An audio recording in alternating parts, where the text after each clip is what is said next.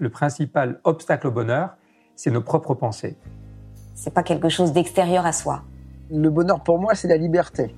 Pour moi, c'est très simple en fait, le bonheur. C'est euh, c'est juste être. Bienvenue sur le podcast C'est quoi le bonheur pour vous? Je m'appelle Julien Perron, je suis le réalisateur du film C'est quoi le bonheur pour vous? Pendant plus de 4 ans, je suis parti à travers le monde pour interviewer 1500 personnes autour de cette question fondamentale. À travers ce podcast, on parlera bien-être, développement personnel et médecine douce. Je vous souhaite un merveilleux voyage sur la route de la connaissance de soi.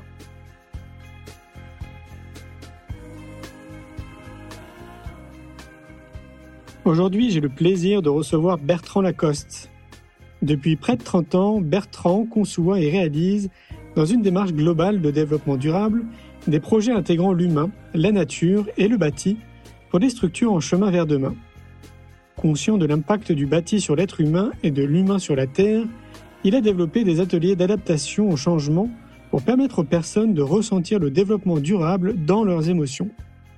Il anime des ateliers de connexion à l'intelligence du cœur et à la systémie de groupe pour que chacun puisse ressentir et comprendre ce qui se joue et se rejoue dans toute relation. Je vous souhaite une belle écoute. Bonsoir Bertrand. Oui, bonsoir. Ça va? Oui, très bien. Très bien. Bonsoir à tous. Déjà, avant de commencer, j'aimerais que tu nous dises bah, qui tu es, en fait, euh, d'où tu viens, euh, qu'est-ce qui t'a amené à t'intéresser à l'intelligence émotionnelle, qu'on comprenne vraiment euh, déjà en amont bah, qui tu es.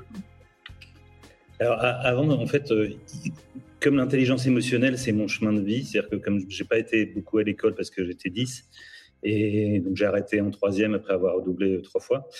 Euh, donc mon seul diplôme, en fait, c'est le brevet des collèges que j'ai eu la seule année où il a été donné d'office. Donc c'était plutôt, euh, voilà, j'étais content d'avoir enfin un diplôme. Non. Mais euh, voilà, et donc en fait, toute ma vie s'est construite au travers de euh, à travers de personnages qui ont été, on va dire, un peu des repères dans ma vie et qui m'ont permis de me connecter à différentes émotions. Et grâce à ça, j'ai pu euh, devenir entrepreneur et puis j'ai pu comprendre ce que c'était que l'intelligence du cœur et, puis gérer les émotions. Et comme j'étais hypersensible, je supportais pas du tout euh, de prendre le métro le matin. Je n'avais que 10 minutes et c'était à Lille, donc c'était pas le métro parisien, c'était plutôt un métro assez propre et cool, on va dire, c'était tout neuf. mais quand je rentrais dans le métro, comme euh, j'étais euh, hyperesthésique aussi, toutes les odeurs, les, parfums, les déodorants, les, émotions des gens, le bruit, etc. C'était hyper difficile à vivre. Ce qui faisait qu'en 10 minutes, je ressortais, j'étais complètement trempé. Et donc, euh, voilà, il a, fallu, que je m'adapte avec ce monde émotionnel qui était hyper agité tout le temps. Et puis, je me suis rendu compte qu'en fait, c'était ma source de créativité. Et, du coup, voilà, ça, ça, a fait mon, mon, parcours de vie. Mais il est possible qu'après, dans, dans l'interview, c'est important de le partager parce que, euh, comme quand on parle d'intelligence du cœur, c'est difficile de ne pas en parler sans ouvrir son cœur. Forcément, ça peut toucher. Et donc, euh, ça peut arriver que je sois touché. Et c'est voilà, un peu normal. Quoi. Mmh. pas, pas surprise par, par ce qui va se passer. Bah oui. Alors, justement, bah, le point commun, c'est qu'on est 10 tous les deux. Mmh. Euh, l'autre point commun, c'est que je n'ai pas de diplôme, moi non plus et je n'ai pas eu le BPC pour le coup. donc moi, j'ai vraiment euh, zéro diplôme. Et donc, j'ai vraiment le sentiment que, enfin, c'est maintenant hein, que je me rends compte de tout ça, mais visiblement toi aussi, que ma vie s'est quand même beaucoup plus construite autour de l'intelligence du cœur, de l'intelligence émotionnelle, et puis de beaucoup de soft skills en réalité. Quoi. Mais c'est vrai qu'à l'époque, euh, déjà, je crois que ça n'existait pas, on mettait pas de mots dessus. C'est vraiment bien plus tard, en tant qu'adulte, en m'intéressant à moi, que je me suis aperçu de tout ça et que ça m'aidait beaucoup, en fait, dans ma vie de tous les jours. Oui, complètement. Bah après, euh, je pense que dans les parcours d'autodidacte, on a forcément. Alors, moi, il y a un personnage qui été très important dans ma vie d'entrepreneur, ce qui ça va peut-être vous paraître surprenant, mais euh, quand j'étais gamin, et on va dire que jusqu'à l'âge de 15 ans, ma vie c'était un peu un chaos, et, euh, et puis de 15 ans à 18 ans, ça a été carrément le une expérience un peu compliquée parce que tout ce que je pouvais faire pour enfreindre le cadre, je le faisais. Et euh, jusqu'au jour où j'ai rencontré celle qui allait être pendant 30 ans euh, la femme de ma vie et, la mère de mes quatre enfants. Voilà. Et du coup, euh, c'était c'était important parce que à l'époque de, entre 15 et 18 ans, il y a un personnage qu'on voyait beaucoup à la télévision qui montrait qu'on pouvait se connecter à ses tripes pour oser entreprendre, et c'était Bernard Tapie. Alors, ça peut paraître bizarre de connecter comme ça l'intelligence du cœur, etc. Mais c'était, j'ai appris en fait avec lui que ben, on dit d'un homme qu'il a des tripes ou on dit d'un homme qu'il a la peur au ventre, et c'est la même origine émotionnelle. Et voilà. Et donc lui, il m'a permis d'oser entreprendre sans avoir fait d'études, sans, avoir, sans savoir ni lire ni écrire, sans avoir de diplôme, et de pas me poser de questions. Et donc voilà, c'était un personnage très très important dans ma vie. Ok. Est-ce que tu as eu l'occasion de, de, pouvoir échanger avec lui à l'époque ou Pas du tout. Pas du tout, mais, mais voilà, après, il y a eu d'autres personnages. Euh, euh, il y en a eu un avec qui j'ai failli échanger il n'y a pas longtemps, et puis, euh, parce que quand j'ai commencé à écrire ce livre sur, sur l'intelligence du cœur, c'était. voilà, très, très compliqué d'écrire, mais je suis allé dans un monastère me poser pendant dix jours, et puis les dix premières pages sont sorties, et j'ai pris conscience que j'avais lâché mon regard d'incapacité à écrire, et j'avais laissé sortir tout au niveau émotionnel. Euh, et, quand j'ai fini de l'écrire, j'avais besoin de trouver euh, quelqu'un, une sorte de repère avec qui je pouvais partager ça. Et il y avait un homme qui m'avait beaucoup touché, qui était Edgar Morin. Alors quand j'ai dit aux gens qui étaient autour de moi, tiens, je, le ferais bien parvenir, j'aimerais bien qu'il me fasse une dédicace. Et voilà, puis échanger avec lui, tout le monde m'a dit, non mais c'est bon, tu as, écrit trois pages, tu vas pas de... Et puis du coup, euh, bah, j'ai quand même contacté son assistant qui m'a dit, non, non, il fait pas. Et donc j'ai insisté, parce que ça fait partie un peu de, du chemin quand tu veux réussir quelque chose, il faut insister un peu. Et puis, euh, lui a transféré le mail, et une heure après, je reçois un petit mail de sa part disant euh, Bonjour Bertrand, rencontrons-nous amicalement Edgar. Et là, bon, forcément, au niveau émotionnel, ça touche énormément, parce que quand tu as, pas, euh, as écrit trois bafouilles, quand tu sais pas, voilà, pas vraiment faire ça, voilà, c'était vraiment très touchant. Et puis du coup, je suis descendu dans le sud. J'étais dans le nord à ce moment-là. Je suis descendu dans le sud pour le voir.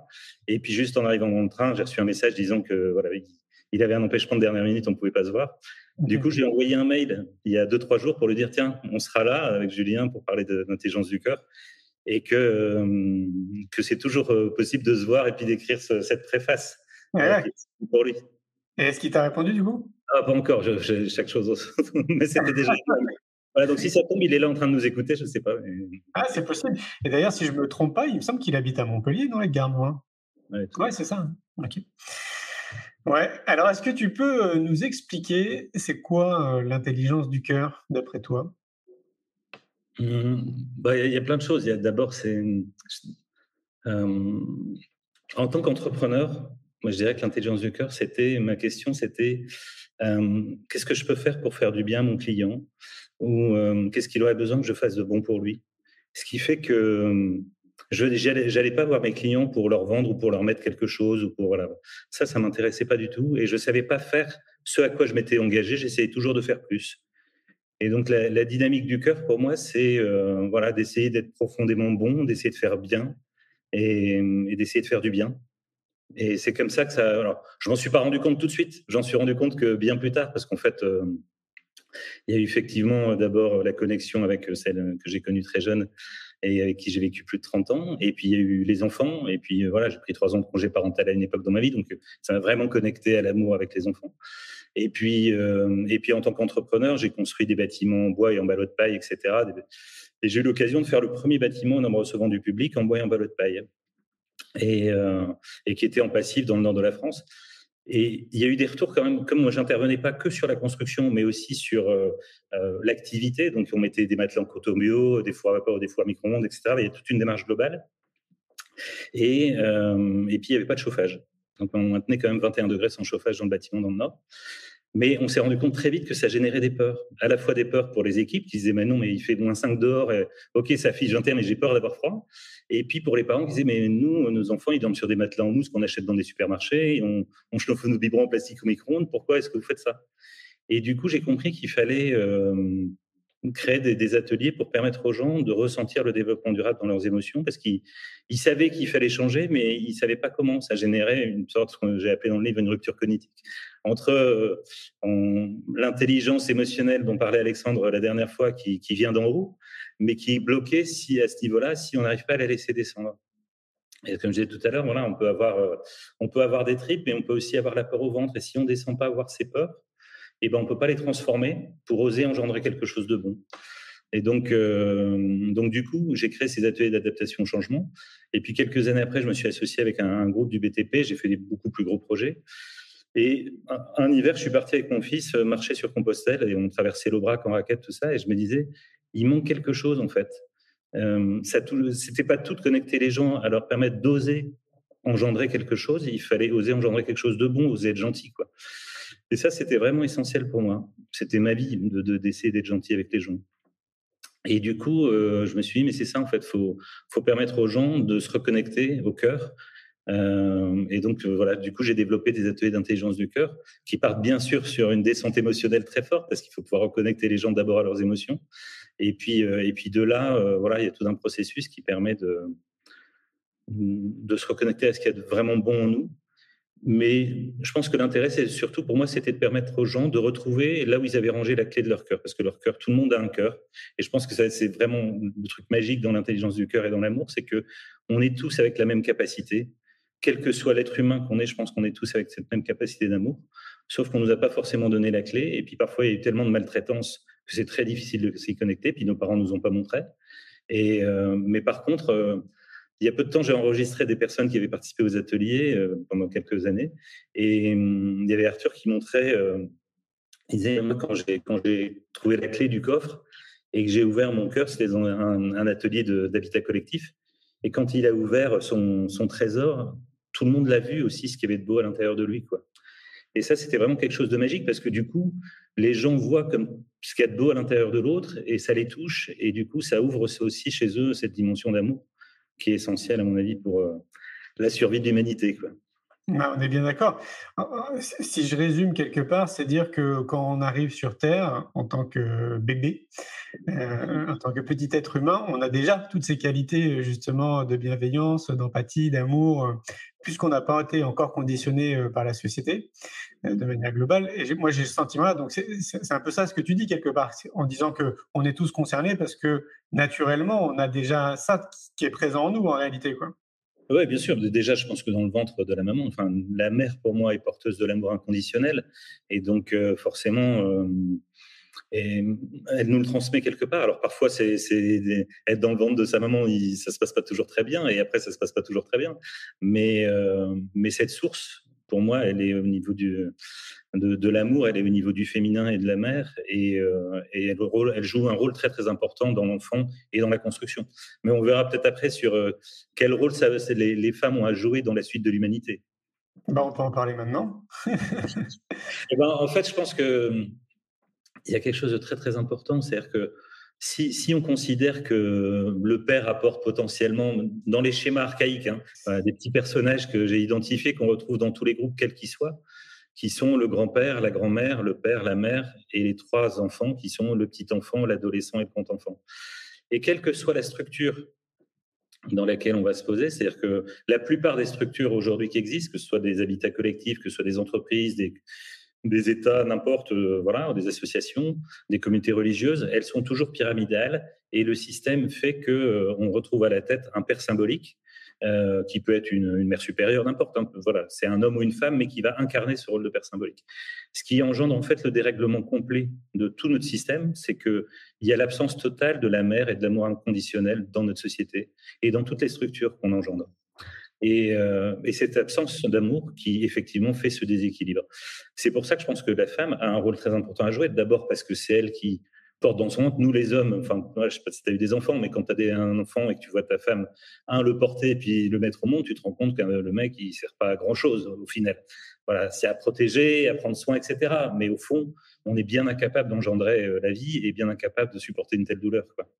Euh, et du coup, euh, je pense que c'est très très important pour moi, c'est que quand on voit les schémas de systémie du groupe, on se rend compte que euh, l'homme aujourd'hui, tel qu'il est en haut, c'est peut-être un petit peu comme que je raconte, mais vous allez voir ce que ça va amener, mais l'homme aujourd'hui euh, est pour moi dans le système qu'on a plutôt un adolescent dans la toute-puissance euh, et qui laisse pas la place à, à, la femme. Et que quand les femmes se rebellent dans le féminisme, ça va, agacer un petit peu, je le sens, mais quand les, les femmes se rebellent dans le féminisme, en fait, elles vont s'opposer aux machistes. Et en fait, c'est euh, de la revendication, et la revendication, c'est l'adolescence.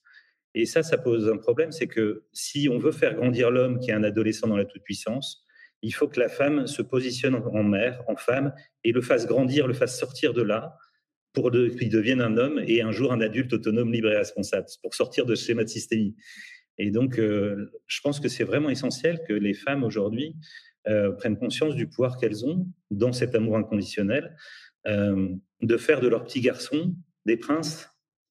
Je parle de princes de cœur, voilà, de, des hommes qui sont capables d'être vraiment bons, capables de faire vraiment du bien. Voilà. Je suis d'accord, mais pour, pour ce faire, euh, c'est un vrai projet sociétal, en fait, que tu es en train de dire. C'est ce que je dis, euh, moi, de mon côté, avec euh, la galaxie Innovation en éducation, où je dis que tout part de l'éducation. Et donc, bah là, ça rejoint pour moi ce que je dis, en fait, ça part de là, quoi.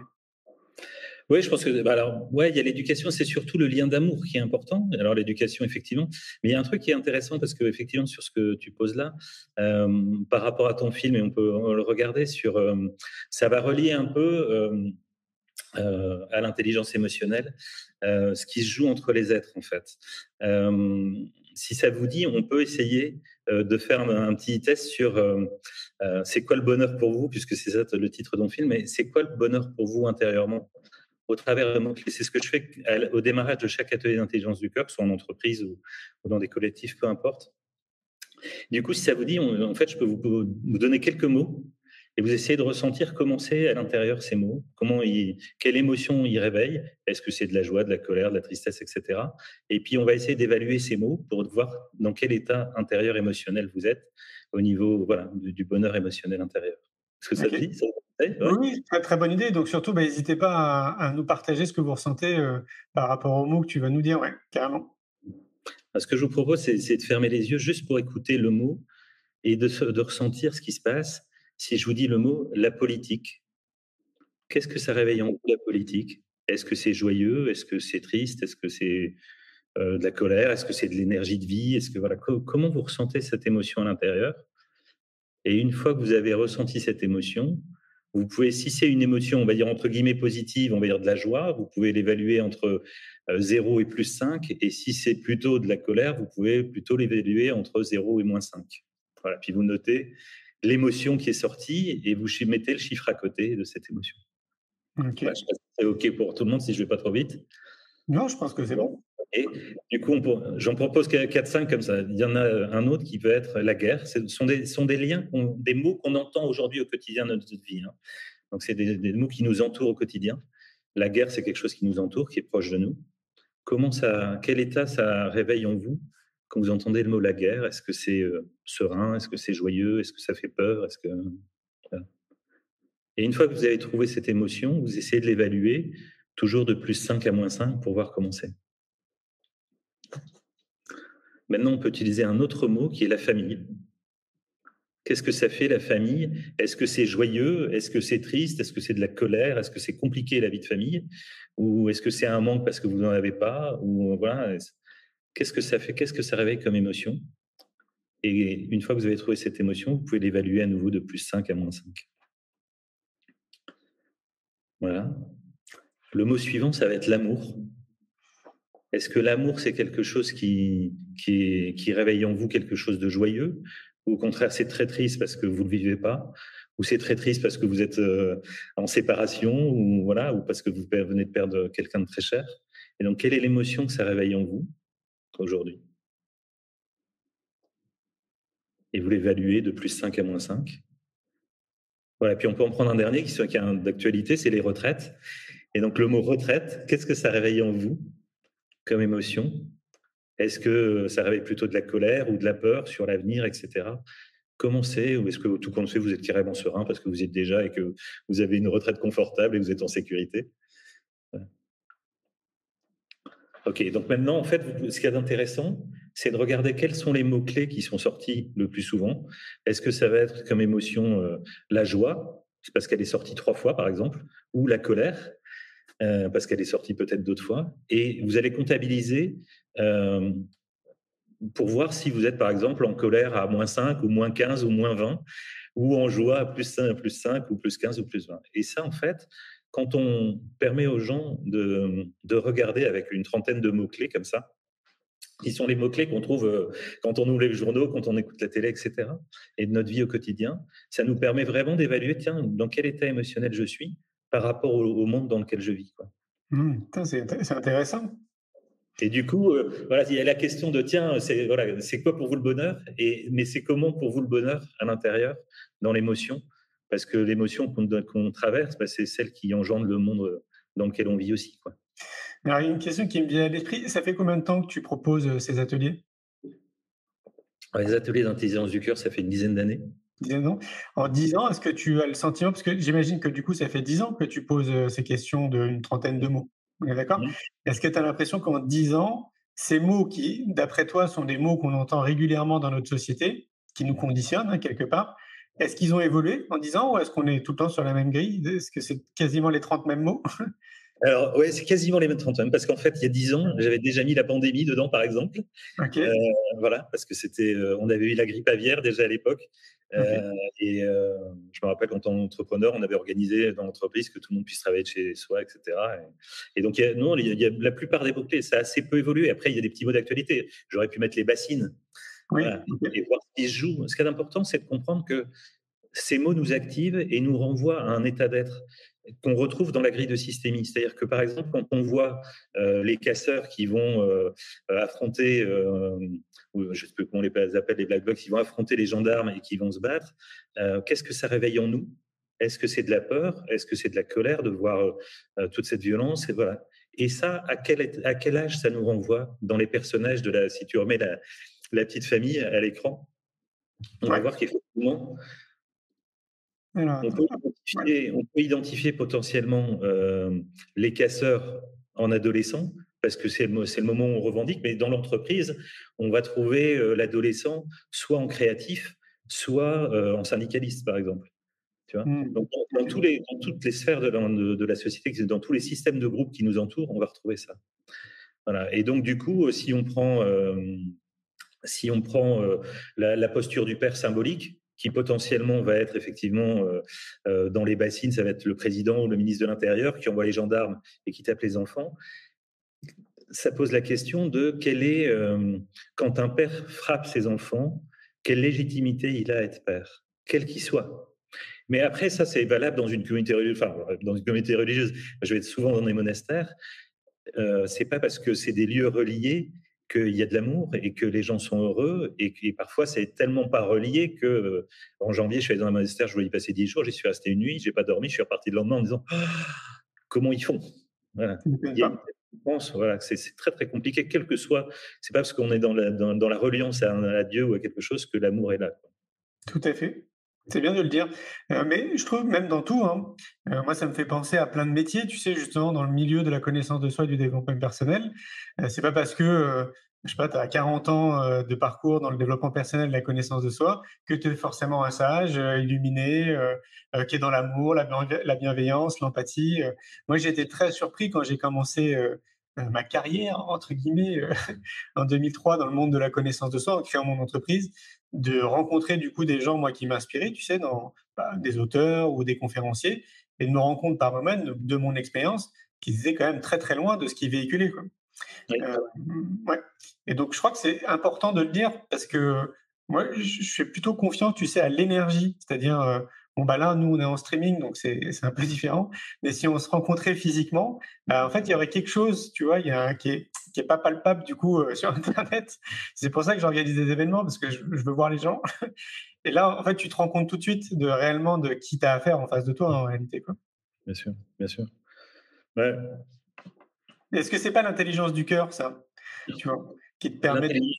Qui permet de, de relier les gens? Ouais. Alors, moi, il y a un truc qui me touche particulièrement sur l'intelligence du cœur, c'est, euh, en tout cas par rapport à ce que tu poses, je pense qu'aujourd'hui, la grande difficulté, si on a autant de mal, et je vois la plupart des projets d'habitat collectif que j'ai pu accompagner dans ma vie, euh, et c'est peut-être pour ça que j'ai écrit le livre d'ailleurs, parce que c'était celui-là qui me touchait le plus, c'est que c'était des gens, euh, c'est ce que j'ai appelé les laboratoires humains du futur, c'est des personnes qui ont voulu euh, quitter ou sortir du monde un peu d'aujourd'hui pour engendrer des lieux d'espace où il y a l'amour, où il y a la reliance à la terre, etc., et, au partage et aux manières de décider autrement, etc. Et en fait, très très rapidement, inconsciemment, ils reconstruisaient des familles. Et donc, on allait retrouver le père fondateur, la mère, les enfants, etc., la deux rebelles. Et chacun arrivait aussi inconsciemment avec ses névroses et les, et les renvoyer sur les autres. Ce qui fait qu'en très peu de temps, parfois un an, deux ans, trois ans, quatre ans, euh, même s'ils avaient des outils pour essayer de se parler euh, avec plus de bienveillance, on entendait l'autre jour euh, Issa Badovini dire qu'il fallait 20 ans pour pouvoir s'en servir. Euh, moi, pour moi, c'était important d'essayer de trouver des solutions qui permettent de ramener l'amour plus rapidement. Du coup, euh, ça me fait penser. Alors, il y a deux choses. Euh, on parlera de la main après, parce que c'est vraiment un outil vraiment très intéressant que j'avais envie de vous partager, qui est vraiment un outil qui permet de. Moi, à chaque fois, je m'en sers dans les zones de conflit et ça ramène la paix à une vitesse incroyable. Quoi. Euh, mais comme j'ai pas de mémoire, si tu, tu me rappelles après, non, non, Mais après, il y a un truc qui est, qui est super intéressant dans moi par rapport à ce que tu posais avant.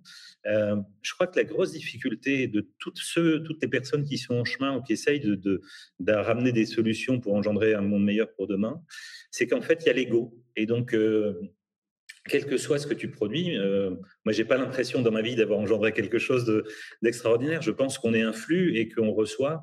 Le jour où j'ai construit le premier bâtiment de bureau, il y avait personne qui avait construit de bâtiment de bureau en paille avant nulle part.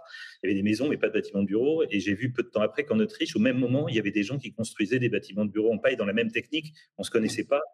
Voilà, donc il y a quelque chose qui te relie à l'inconscient collectif et qui fait que tu reçois un moment quelque chose à faire et tu le fais sans te poser de questions. Euh, mais par rapport à cet ego, en fait, c'est comme si pour moi l'axe central de demain, qui était, on a le choix entre, à mon avis, deux grands états, c'est la haine ou l'amour, quoi.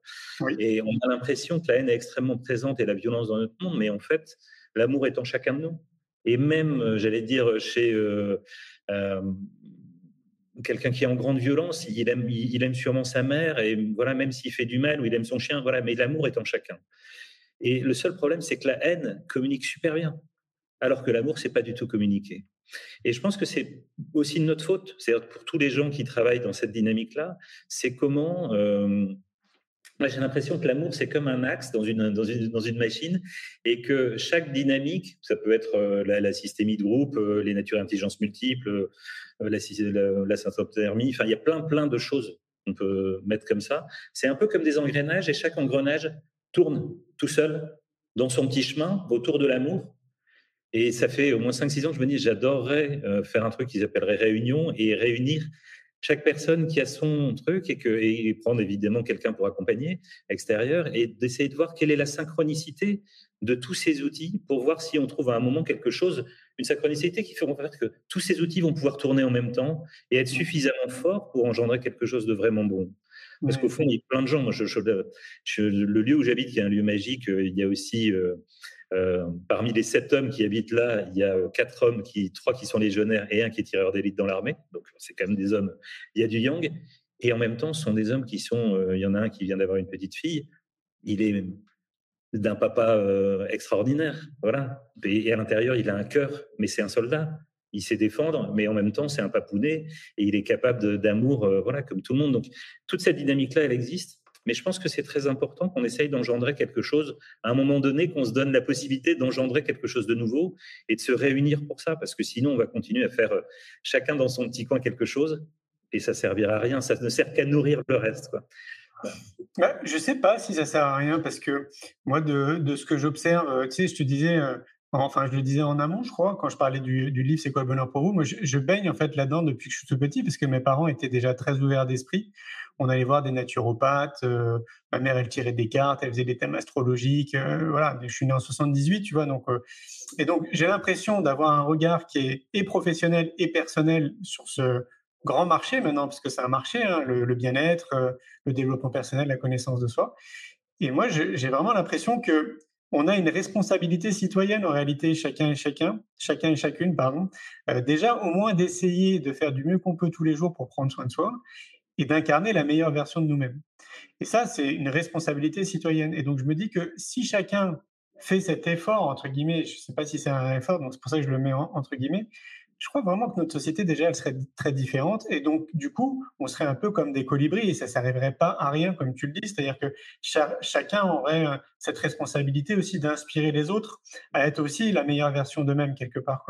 Donc, euh, moi, je pense que c'est vraiment important que que chacun se mobilise aussi de, son côté parce qu'on n'est pas encore assez nombreux. Il y a peut-être 80% de la population qui est encore trop conditionnée par, cette société, hein, peu importe le pays dans lequel on est en fait, c'est un peu normal parce que si tu, si tu prends la société au travers de, de la systémie de groupe, tu te rends compte qu'il y a peu de parents par rapport au nombre d'enfants. Et si en plus la mère euh, n'est pas présente parce que dans l'entreprise, le dirigeant qui est le père symbolique laisse pas au DRH, qui devrait être la mère symbolique, qui devrait engendrer l'amour dans l'entreprise, lui laisse pas la place, juste de rédiger les contrats pour embaucher et virer les gens, j'exagère bien sûr, mais voilà, laisse pas cette dimension d'amour s'installer dans l'entreprise et faire du bien c'est compliqué. Je pense qu'il y a des personnes qui sont en posture de père symbolique, et c'est ce que viennent chercher les gens quand tu fais ces émissions.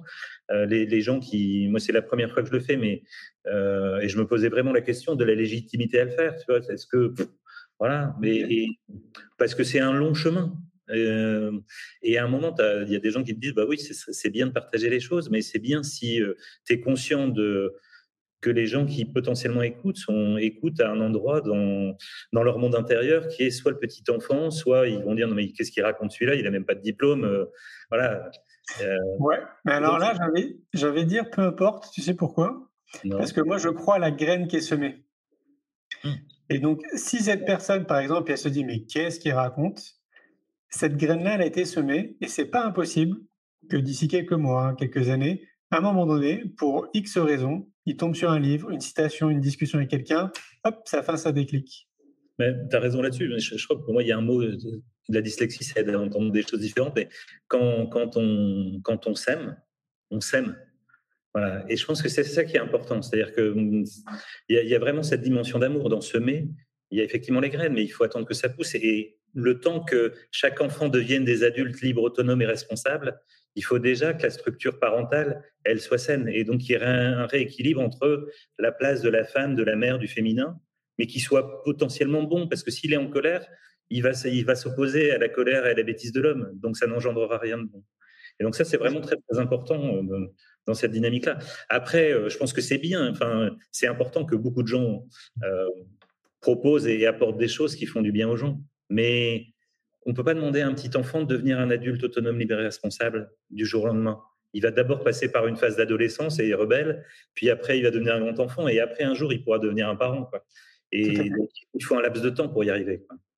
On est bien d'accord. C'est pour ça que je me dis que si le plus tôt possible, on peut apporter cette dimension du savoir-être et de la connaissance de soi, donc, quand je dis le plus tôt possible, c'est bah, dès l'éducation, gros, dès, dès qu'on arrive sur Terre quelque part, que ce soit à l'école, que ce soit les parents ou la société de manière plus globale. À mon avis, oui, allez, en une génération, on peut changer beaucoup de choses. Ah bah, vu ce qu'en deux ou trois générations, on a réussi à faire de la Terre, il est possible que la génération qui arrive soit en meilleure capacité à engendrer, sauf que euh, il faut pas qu'il reste dans la colère. C'est-à-dire que si euh, je regardais, là j'ai vu et j'irai le voir parce qu'il y a, comment il s'appelle, Camille Etienne apparemment qui va faire un film sur, sur euh, l'idée de se battre face au dérèglement climatique. Moi j'ai fait pendant 30 ans, ça fait 30 ans que le développement durable nourrit ma vie et, et, et, longtemps je me suis battu contre jusqu'au jour où j'ai compris qu'il fallait euh, mettre toute son énergie d'amour à engendrer le demain plutôt que de se battre contre. On construit rien de bon contre quelque chose. On peut le construire pour quelque chose de nouveau. On n'arrêtera pas le dérèglement climatique. C'est une hérésie de continuer à faire croire ça. C'est-à-dire que le permafrost, il est en train de fondre aujourd'hui. Il dégage du méthane. C'est un gaz à effet de serre dix fois plus que le, que le CO2. Il va acidifier les océans, etc. la chaîne est en route. Et donc, à un moment donné, il faut se dire, OK, est-ce qu'on s'adapte euh, et on engendre quelque chose de vraiment bon pour la suite de l'humanité? Par exemple, là, on est en train, euh, on est en train dans l'eau d'ici où on est. Il y a le département qui a lancé un budget participatif. Et en fait, euh, on est en pleine sécheresse depuis deux ans. Il n'y a pas d'eau. Du coup, en fait, moi, mon métier, c'est un peu d'essayer de trouver des solutions pour demain au niveau développement durable. Du coup, j'ai développé une machine qui permet, avec l'énergie du vent et du soleil, de transformer l'humidité de l'air en eau pour irriguer on en est, c'est vrai. Et euh, l'idée, quand je l'ai présenté, les gens m'ont dit mais ok, mais qu'est-ce que ça rapporte financièrement? Euh, et, moi j'ai dit mais l'important au départ, c'est pas qu'est-ce que ça rapporte, c'est est-ce que ça fait du bien? Hein? Comment on engendre quelque chose de bon pour demain? Et là, une fois que je leur ai expliqué, ils m'ont dit ah ouais non mais c'est génial effectivement ça. Ok, on a compris ce que ça va rapporter et du coup, effectivement, l'argent euh, euh, va en découler, mais c'est pas le plus important. Et alors, ils m'ont dit du coup, comme ça va potentiellement rapporter de l'argent, du coup, tu vas déposer un brevet. J'ai dit, bah non, si c'est pour faire du bien, tu déposes pas de brevet. Voilà, fait plus t'es copié et mieux c'est. Ça me fait penser à Gunther Poli. Tu connais Gunther Poli? Pas du tout. Ah. comme j'ai pas j'ai pas vraiment lu dans ma vie ni écouté et j'étais pas sur les réseaux sociaux avant trois semaines, je je, je connais pas grand chose. Ok, je te l'enverrai après le live. Je t'enverrai des infos sur lui, Gunther Poli. Justement, en fait, il fait partie de ces acteurs qui apportent des solutions, je trouve, très intéressantes pour la planète, dans la mesure où c'est bon pour l'homme, bon pour la planète, euh, et potentiellement pour ceux qui seraient euh, qui auraient l'envie de créer une entreprise, bah, ça peut aussi générer du business pour eux. Enfin, c'est bon en gros à tous les points de vue. il a beaucoup d'idées qu'il met en pratique. Il a une équipe personnelle de 150 chercheurs, je crois. Et donc, euh, il met des choses en place qui sont euh, vraiment très importantes à des échelles vraiment importantes. Et donc, bonne pour tout le monde. Donc, euh, Poli, je trouve que c'est quelqu'un qu'on devrait cloner. je pense qu'il y a beaucoup de réponses et l'intelligence émotionnelle et l'intelligence du cœur, c'est une source vraiment très très importante. Moi, je me rappelle quand je travaillais dans le groupe et je dirigeais la le développement durable, hein, on, avait des ateliers de production sur des nouveaux concepts et la plupart de mes acolytes étaient tous des ingénieurs de haut niveau. Et euh, il y avait des jours où ils me disaient mais c'est insupportable de bosser avec toi ça jaillit tellement. Voilà. Et moi, je me posais pas, me posais pas la question là, je me la posais là et dans mes tripes. Et donc, euh, voilà, je laissais jaillir tout ce qui sortait.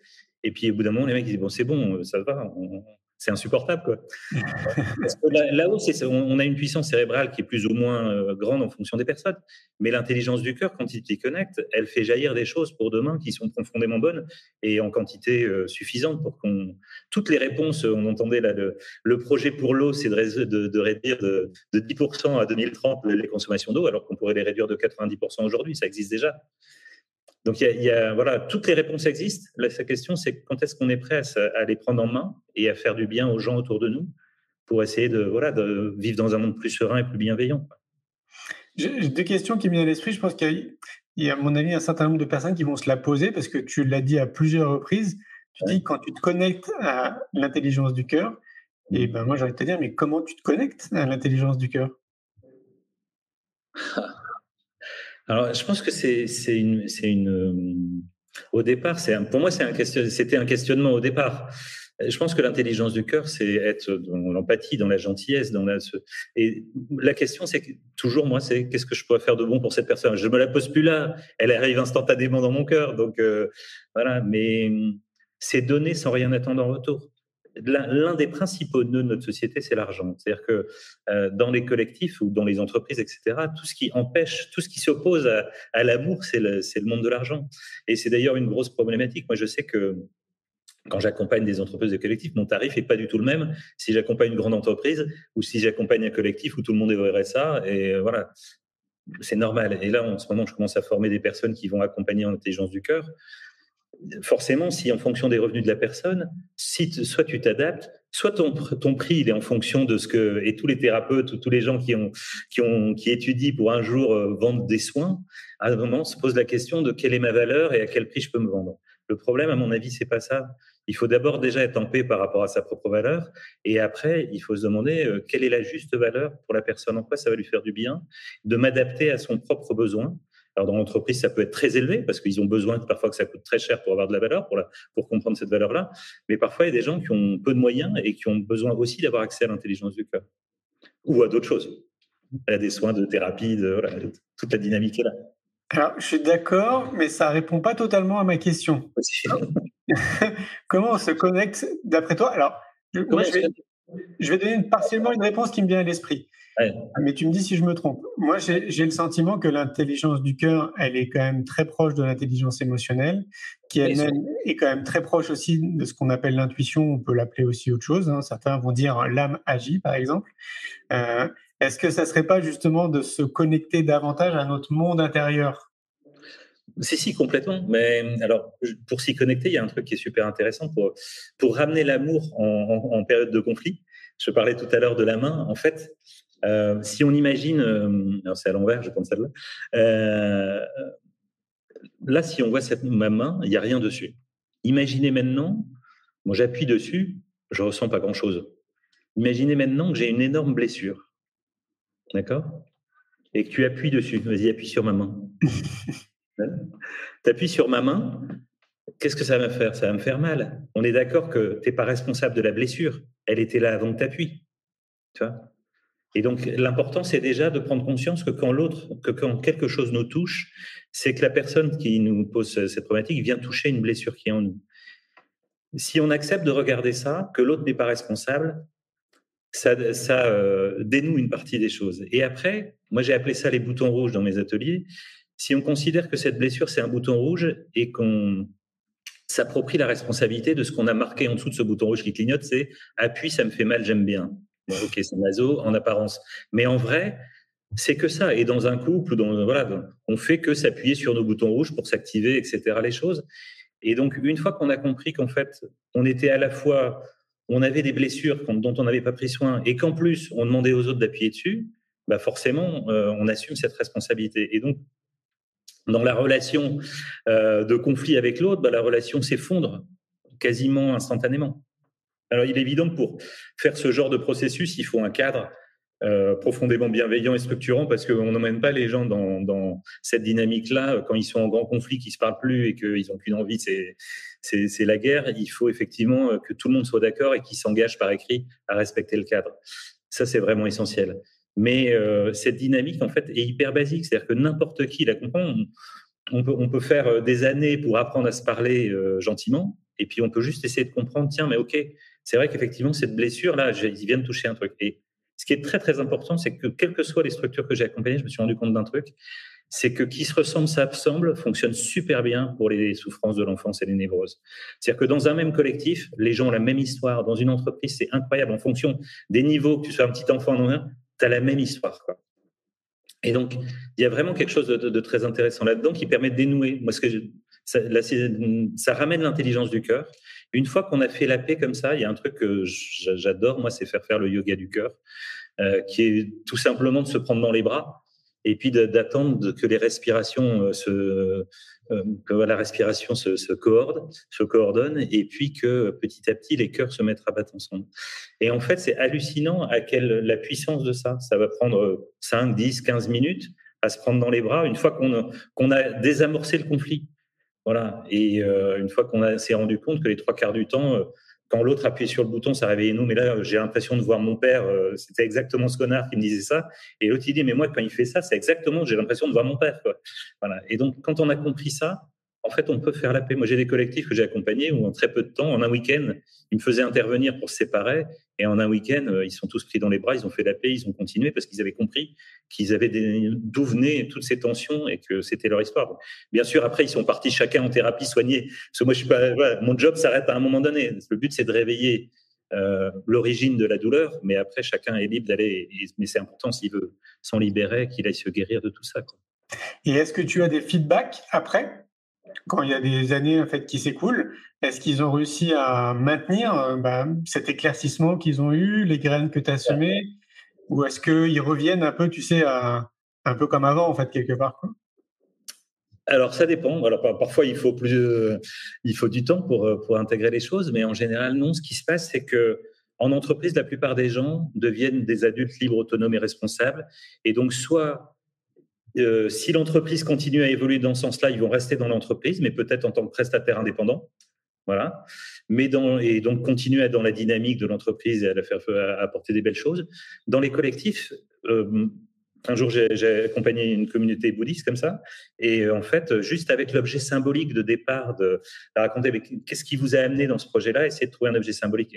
Et rien que les gens, le fait qu'ils parlent de leur objet symbolique, qui les avait connectés à ce projet, c'était vraiment des belles personnes. Voilà euh, intérieur, c'était des belles personnes. Mais en fait, ils se sont rendus compte qu'en fait, ils s'étaient mis en reliance par rapport à, leurs convictions, par rapport au bouddhisme, etc.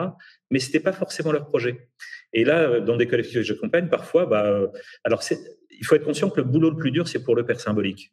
Parce que le père symbolique, qui est à l'origine, qui est le fondateur, l'origine, c'est, on, on, se connecte à l'origine du monde, en fait, à l'origine des religions, à l'origine. Et j'entendais pas plus tard que cet après-midi, je sais pas pourquoi j'ai vu un, collectif se présenter et il disait euh, bah, on va parler de, ça fait cinq ans qu'on existe et on va parler de, de comment on a réussi à gérer les conflits. Et, euh, et l'un des deux présentateurs dit bah moi avec euh, telle personne on était fondateur et puis lui il est arrivé cinq mois après. Ça faisait cinq ans. Cinq mois après. Et donc en fait si on réécrit pas une origine commune eh ben, l'un des principaux problèmes, c'est effectivement l'origine et l'argent sont vraiment les deux sources de conflit de notre humanité, qui fait qu'on n'est pas d'accord sur l'origine de la vie, des religions, etc. Et tant qu'on ne sera pas d'accord sur l'origine, c'est vraiment très très complexe de, ramener la paix et l'amour. Oui, puis alors pour abonder dans ton sens, moi j'ai l'impression aussi que du coup le mainstream euh, s'acharne un petit peu aussi à nous euh, balancer des informations très anxiogènes qui nous font peur. Euh, donc du coup, on cultive plutôt la peur dans nos sociétés respectives dans le monde plutôt que l'amour justement. Et ça va vraiment dans, dans ton sens là aussi. Alors, ce qu'il y a de sûr, c'est que hum, je pense que ce que je disais tout à l'heure, la capacité qu'on a à se reconnecter à l'amour, cet amour est là déjà présent dans tous les êtres sur l'humanité tout entière, quoi, vraiment. Euh, j'ai jamais, même dans des cités, enfin voilà. Euh, moi, j'ai pas vécu dans des milieux difficiles, bien sûr, mais j'ai côtoyé très près ces milieux-là où il y avait de la grande souffrance. Et je pense que pour comprendre ce qui se passe dans les cités, il faut aussi, je, reviens, là-dessus parce que ça, ramène à l'amour et à toutes les tensions qu'il y a dans notre humanité. Euh, si on n'est pas capable de se dire, tiens, et si euh, mon père était venu d'Algérie et qu'on l'avait parqué dans une cité HLM et qu'on lui avait fait ramasser toute la vie les poubelles pour au final avoir un salaire de misère et une retraite de misère et passer 50 ans dans une cité pourrie, au bord de l'autoroute ou du périphérique, comment je serais à l'intérieur si j'avais vu mon père vivre ça est-ce que j'aurai la haine ou est-ce que j'aurai l'amour pour le pays qui m'a accueilli, qui a accueilli mes parents? Si on se connecte à ça, forcément, on peut comprendre ce qui se passe. Et on peut peut-être se dire, tiens, peut-être qu'il est temps, comme je l'ai fait dans la petite vidéo par rapport aux enfants sur le fait de demander pardon aux générations qui arrivent, euh, sur l'état de la Terre qu'on leur laisse et qui est extrêmement anxiogène. Mais je pense que par rapport aux cités, c'est pareil. Si on veut ramener la paix, il faut commencer par prendre conscience de cet état de souffrance qu'il y a et commencer par demander pardon. Et puis après, de mettre un cadre bienveillant, bien sûr. Mais... Qu'est-ce que, qu'est-ce que tu observes le plus en disant euh, non, dans tous ces groupes Est-ce qu'il y a vraiment des choses qui ressortent systématiquement? Euh, Tu parles dans les souffrances des gens Peu importe ce que c'est. Ou des nœuds, les, les, nœuds qui activent les gens? Oui, pourquoi pas. Alors, clairement, effectivement, l'origine, c'est-à-dire le père symbolique, c'est très, très compliqué. Euh, parce que un, un, père et une mère sont faits pour faire grandir les enfants. Sauf que dans un collectif, euh, quand il reconstitue une famille, le père, il n'a pas forcément envie de lâcher son pouvoir.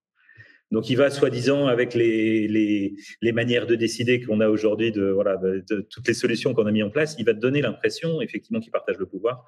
Mais si euh, ça génère euh, quand même des tensions, à un moment donné, ça va clasher. il va remettre le, le, le chapeau en disant mais c'est moi qui suis à l'origine du projet, donc je décide. Donc l'origine est vraiment très très conflictuelle.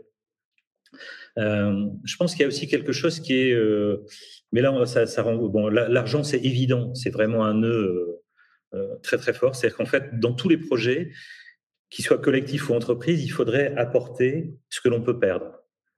Parce que si tu dis, tiens, je vais, je vais investir dans ce projet collectif, mais ce que j'y mets, je le mets en me disant que je, vais, je, que je, l'abandonne à l'avenir de la vie et, et, et cet argent m'appartient plus, il appartient au projet. Donc je le décharge de la charge émotionnelle de l'argent et ben dans ce cas-là, en fait, ça va enlever une, immense tension dans les, relations. Parce qu'après, il y a la propriété, il y a ceux qui sont propriétaires et locataires. Et ça, la, propriété, c'est une ascendance de, pouvoir sur les autres qui est très compliquée. Donc, on a beaucoup de choses à lâcher pour pouvoir engendrer quelque chose de, de meilleur. Après, je pense qu'il y a un truc qui est énorme et qu'on retrouve dans les religions, c'est-à-dire que une des grosses tensions dans les familles, c'est que euh, s'il y a un fils aîné, euh, bah forcément, il va avoir une place particulière vis-à-vis du Père. On retrouve ça exactement euh, si on imagine le peuple que le peuple juif est le peuple élu. Et eh ben on retrouve ça de la même manière vis-à-vis des religions en dessous, qui du coup forcément, ben on, on, pas d'empathie pour le peuple élu. Moi, en tant que petit dernier d'une famille de sept, qui est plutôt une enfance euh, difficile par rapport à mes six aînés qui étaient premiers de classe, euh, pour mon père, c'était juste impensable si on n'avait pas fait cinq ans d'études après le bac. Et pour lui, quand il parlait de moi, il parlait de moi comme un résidu d'éprouvettes ratées. C'était un scientifique qui avait un laboratoire. Et donc, voilà. Et puis la dyslexie, il y a 40 ans, c'était une tare. C'était pas, il n'y avait pas les natures intelligence multiples. On pouvait pas essayer d'imaginer qu'il y avait un autre potentiel chez l'enfant. Et donc, je pense qu'une grosse partie des, tensions vient aussi de ça, de ce qu'on projette par rapport à ce qu'on a vécu et ce que nos parents nous ont injecté comme amour ou comme désamour ou comme challenge entre les enfants dans la famille. Je ne sais pas si c'est très clair ce que je raconte, mais. c'est clair, mais ce que je suis en train de me dire, c'est qu'il faut pouvoir pour autant les repérer. Donc j'imagine que c'est aussi pour ça qu'ils font appel à toi, parce que euh, tout le monde ne fait pas preuve de psychologie.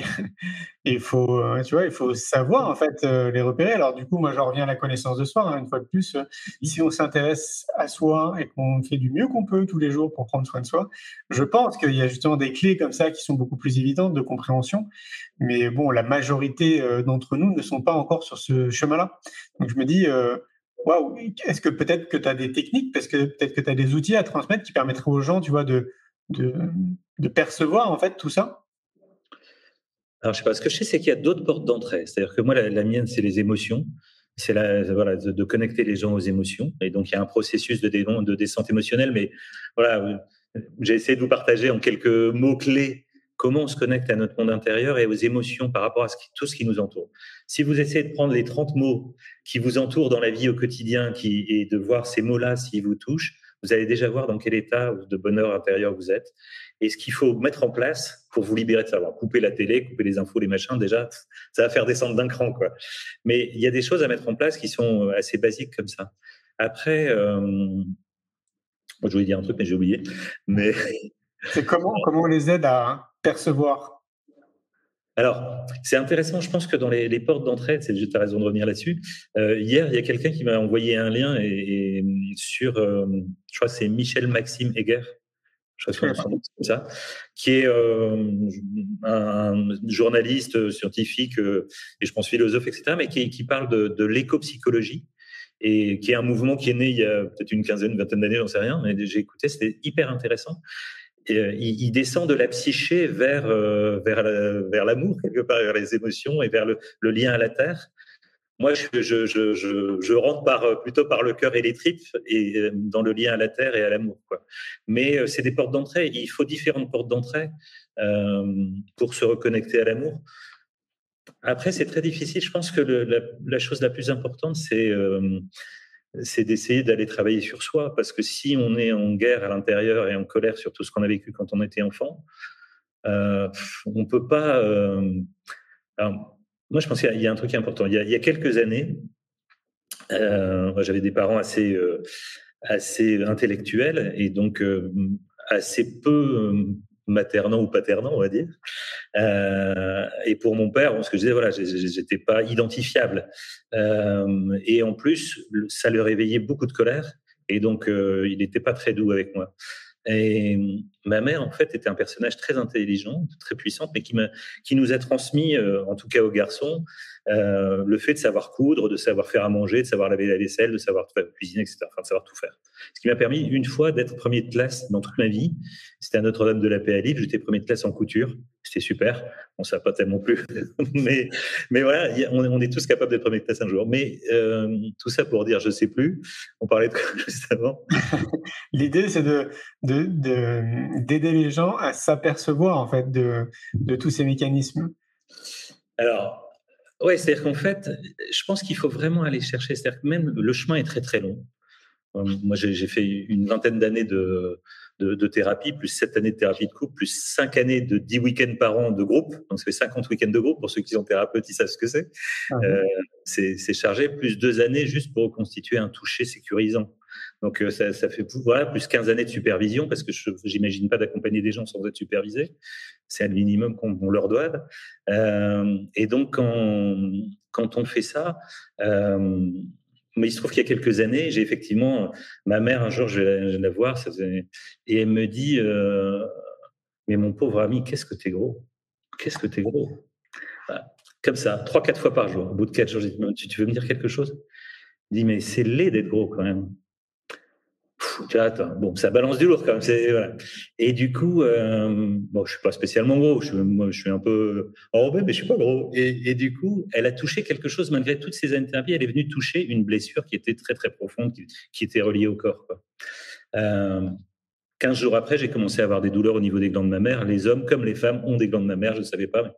Voilà. Et j'ai compris, effectivement, c'est pas un hasard à l'endroit où j'ai commencé à avoir des douleurs, qu'en fait, j'avais un truc dans le cerveau qui ça avait déclenché ce qu'on appelle un nœud d'amer et puis une tumeur qui était arrivée derrière. Et donc, le travail, c'était d'aller guérir. J'aurais pu me faire opérer, etc., faire des traitements. Pour moi, c'était de travailler la dimension émotionnelle de la douleur. et puis travailler effectivement sur mon alimentation, etc. Et donc, il y a tout un chemin pour guérir. Effectivement, au bout de deux ans, j'étais suivi avec un IRM toutes les semaines, mais au bout de deux ans, quand ça avait disparu, on m'a dit, bon, c'était sûrement, il n'y avait rien.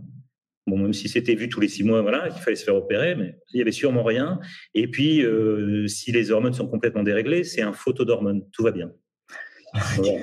Et donc, et, ce qui est important, c'est effectivement de comprendre ce chemin-là. Et donc, deux ans après, quand j'étais guéri, je suis retourné voir ma mère. Et puis, elle m'a dit, mais tu sais, tu as dit, euh, il y a des années que j'avais dit que c'était laid d'être gros, mais t'es pas gros, tu es juste difforme. et donc, elle a sur le photo. Et là, j'ai dit, écoute, je t'aime parce que tu es ma mère, mais je sais qu'il y a aussi un monstre en toi et que c'est peut-être que tu vois qu'une part des. Quand tu es 10, tu as sûrement 10 formes et t'en vois qu'une de moi et tu vois pas les neuf autres. Quoi. Et donc, mmh. tout ce chemin-là, il contribue à guérir et à trouver la paix. Donc, si tu files pas le chemin pour guérir, tu peux pas aider les autres et tu peux pas te connecter à l'amour. Voilà. Bon, mais je pense que de fait de pas avoir forcément connu l'amour enfant, c'était un mode de survie pour moi de me connecter à ça et d'essayer de le transmettre et de, le partager. Quoi. Il y a des chances, oui. Les, ateliers que tu proposes, c'est uniquement en groupe? Euh, s'il y a des personnes, par exemple, euh, qui nous écoutent, qui nous regardent là ce soir et qui aimeraient prendre contact avec toi, mais juste pour euh, un face-to-face, par exemple, c'est des choses que tu fais? Alors, oui, bien sûr. Euh, et ça peut être des couples, ça peut être des entreprises, des collectivités, des communautés religieuses, etc. Enfin, peu importe en fait. Il faut être prêt à avancer sur le chemin de l'amour et puis à se connecter à ça. Par contre, euh, moi, je fais toujours intervenir dans les ateliers, quand c'est des ateliers collectifs, d'autres personnes, parce que euh, dans un collectif ou dans une entreprise, les natures et intelligence multiples, c'est vraiment un outil extraordinaire de connaissance de soi si on considère que l'intelligence euh, euh, émotionnelle est potentiellement peut-être plus féminine et qu'elle s'est reliée à la femme, moi j'ai souvent fait intégrer, euh, un jour j'intervenais dans un gros groupe et ils m'ont demandé de former les hauts potentiels du groupe. Dans ces hauts potentiels, il n'y avait que des hommes, il n'y avait pas de femmes. Et ils avaient classé les gens par A, B, C, D. J'ai dit, ben, en fait, moi, je formais que les A ne m'intéresse pas. C'est pas parce qu'ils sont une tronche comme ça que là, il y a quelque chose. Donc, ce que je veux, c'est que ce soit réparti, puis je veux au moins qu'il y ait 50% d'hommes, 50% de femmes. Et puis, on présente à une cinquantaine de personnes dans l'entreprise les ateliers pour leur proposer d'y participer. Et là, il y avait les deux assistantes de direction qui étaient là et, qui viennent me voir à la fin, qui me disent Oh Bertrand, ça nous touche vachement ce que tu racontes. Est-ce qu'on pourrait participer? Ben, J'ai des. Un, vous êtes des assistantes de direction, donc vous êtes déjà dans l'empathie et dans la bienveillance. C'est déjà votre, monde intérieur. Et donc, euh, bien sûr, donc elles sont rentrées dans les groupes. Et il y en a une qui, au bout de trois, quatre ateliers, me dit mais je mérite pas d'être là. Et puis en fait, du coup, je dis bah écoute, regarde ce qu'on a créé aujourd'hui, et regarde ce qui a été engendré, et regarde ce qui est, toutes les choses dont tu es à l'origine. Et donc, sa, capacité d'empathie, de bienveillance, d'amour, alors elle doutait de tout ça. Mais cette capacité d'empathie, d'amour est, là, et en fait, il faut juste le laisser jaillir. Mais si on permet aux gens de s'y connecter, euh, euh, il est évident que. Je me rappelle d'une fois où j'avais un atelier dans une mairie où c'était, j'avais séparé les hommes et les femmes. Ils avaient la, parité et c'était compliqué de, de, les mélanger. Pour que permettre aux hommes de se connecter à leurs émotions, il valait mieux les laisser seuls. Et j'ai ramé pendant quatre heures. Il n'y en avait aucun qui arrivait à me dire, à me poser une émotion, quoi. Jusqu'au jour, au moment où il y en a un qui a lâché, j'ai dit je vais abandonner, puis il y en a un qui a lâché. Pourtant, je, leur avais envoyé du lourd. Il y en a un qui a lâché. Euh, ok, mais je crois que je, ressens de la peur. Et tous les autres, du coup, ça s'est mis en route. Quoi. Mais donc, euh, on a une carapace et il faut le temps de, de fendre la carapace. Et, ça, c'est vraiment essentiel, quoi, de, pouvoir permettre aux gens de se connecter. Euh, voilà, d'ouvrir la carapace pour se connecter à l'amour. Il faut parfois, il faut parfois du temps, quoi. Mm, mm. Tu disais que tu avais écrit un livre. Tu peux nous rappeler le titre du livre? Alors, le livre s'appelle Vivre ensemble demain. Et, euh, alors, et c'est le sous-titre, c'est, je ne sais plus comment il s'appelle le sous-titre, mais c'est les laboratoires humains du futur. Enfin, c'est un retour sur les laboratoires humains du futur. Sur tous ces gens qui essayent d'engendrer le monde de demain et tout ce qu'ils rencontrent comme difficulté et qui m'ont aussi aidé à comprendre la systémie de groupe et à, à, développer, à regarder et à se rendre compte à quel point vous pouvez le calquer sur le monde, sur les entreprises, sur, à tous les niveaux, ça fonctionne. Euh, ce qui est intéressant dans ce livre, c'est que pour moi, c'était un processus. Effectivement, j'ai commencé à écrire dans un monastère, mais euh, 15 personnes m'ont aidé à le corriger. Euh, il y a un ami vraiment très proche, Jean-Joie, qui m'a beaucoup aidé à le réécrire parce que ça sortait du cœur. C'était pas forcément quand tu sais pas écrire, c'est compliqué, mais le fond était là. il fallait parfois le mettre en, mots. Euh, et puis 15 euh, personnes qui étaient euh, euh, des personnes dignes d'avoir zéro faute à, des dictées de, de Bernard Pivot, corrigées, et il restait toujours des fautes.